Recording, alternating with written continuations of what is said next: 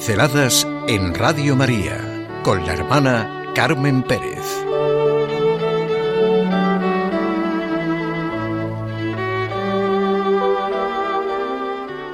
¿Qué haría Cristo en mi lugar? Desde el punto de vista de la empatía, verán. ¿Qué haría Cristo en mi lugar? Es la contraseña para la vida que lanzaba el Papa Francisco a los jóvenes, tomada de una pregunta que con frecuencia se hacía el santo jesuita chileno San Alberto Hurtado. ¿Qué haría Cristo en mi lugar? Y he pensado en lo práctica que es esta contraseña para actuar y estar ante las personas con las que convivimos, con los que nos encontramos, con los que sufren, vamos, nuestra manera de encontrarnos con el otro.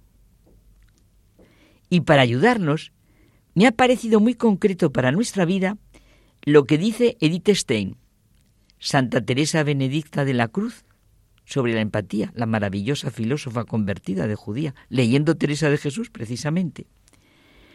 Realmente, el mejor ejemplo y testimonio de la empatía, claro, por excelencia, es Cristo.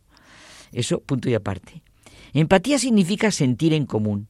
Describe la capacidad de una persona de vivenciar la manera en que siente la otra persona y de compartir sus sentimientos, lo que lleva a una mejor comprensión de su comportamiento, de su forma de tomar decisiones, de sus problemas.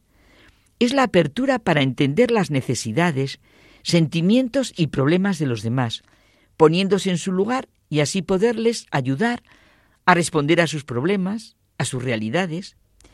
Es de vital importancia para la comunicación. Algunos la confunden con la simpatía, pero de ninguna manera, es mucho más, mucho más que eso, porque la empatía penetra profundamente en los sentimientos, motivos y situación del otro. En un sentido vulgar de andar por casa, implica ponerse en los zapatos o en la piel del otro, entender realmente sus valores, penas, temores, alegrías, dolores, éxitos.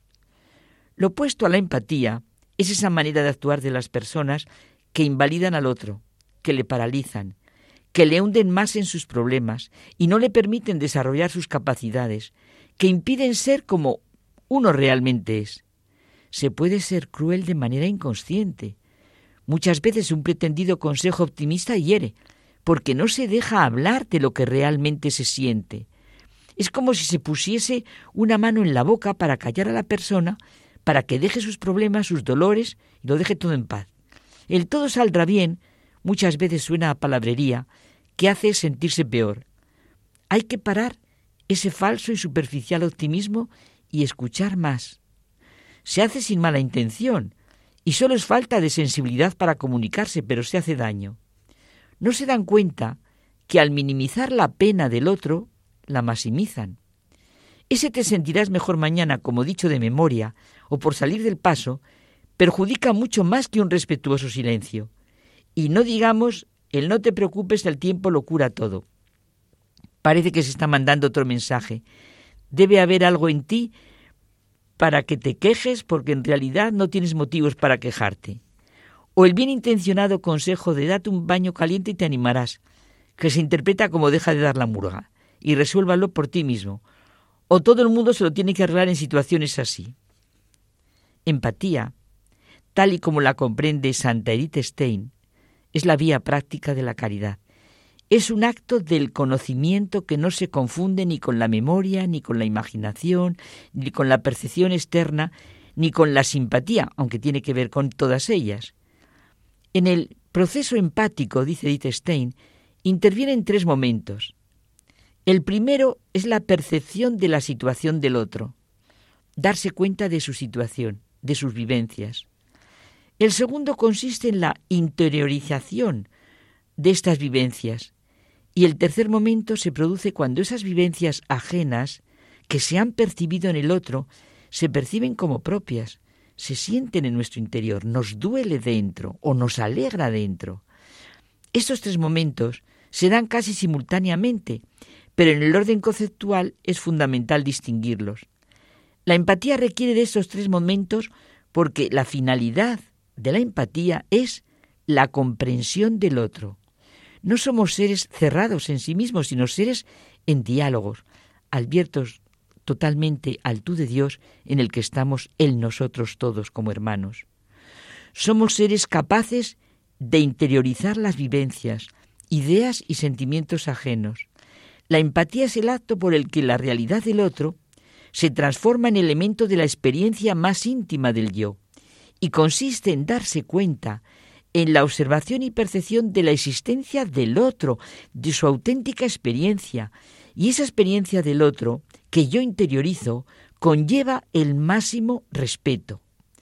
No es simplemente alegrarse o entristecerse porque el otro está alegre o triste, sino ser capaz de vivir su alegría o su tristeza. Por la empatía se produce una relación que está más allá del yo. La auténtica empatía digo que está en la dinámica de la caridad cristiana. Adquiere la realidad del sentir del otro. Así se llega a la conclusión de que el ser humano es un ser trascendente, abierto a Dios, que no se agota en su materialidad, sino que posee una espiritualidad que le hace entrar en comunión. Somos iglesia, somos hermanos e hijos de un mismo Padre y Dios, y tenemos la misma Madre, María. La empatía es el fundamento de la comunidad humana de una auténtica comunidad donde los miembros entran en comunión con los demás sin perder su identidad. Esto es así, y lo es porque hemos sido creados por Dios a su imagen y semejanza. Nuestro destino es ser sus hijos y hermanos de Jesucristo. El contenido de la experiencia empática no me pertenece, es la alegría o el dolor del otro que sin embargo siento y vivo en mi interioridad. Empatizar significa abrir los horizontes de la experiencia del yo para ir al otro, comprender a los demás, entender sus problemas, aprender a amarlos es la suprema experiencia de la vida. La empatía deja salir el bien que hay en nosotros y eso puede vencer las dificultades. Lleva a hablar siempre desde la fe, desde la esperanza, desde la caridad, desde un punto de vista digamos, trivialmente positivo, mucho más profundo de lo que decíamos, y nunca se centra en lo que va mal. Hace ver las capacidades de la otra persona y ayuda a desarrollarlas. No corta la responsabilidad de la persona, sino que le hace sentir con capacidad de ser mejor. Procuremos no estar en el grupo de las personas que no escuchan con la intención de comprender, sino para contestar. No seamos esas personas que están siempre hablando o preparándose para hablar. No filtremos todo a través de nuestros propios paradigmas, ni leamos nuestra autobiografía en las vidas de las otras personas. Escuchemos lo que los demás comprenden, sienten y necesitan. ¿Qué haría Cristo en mi lugar?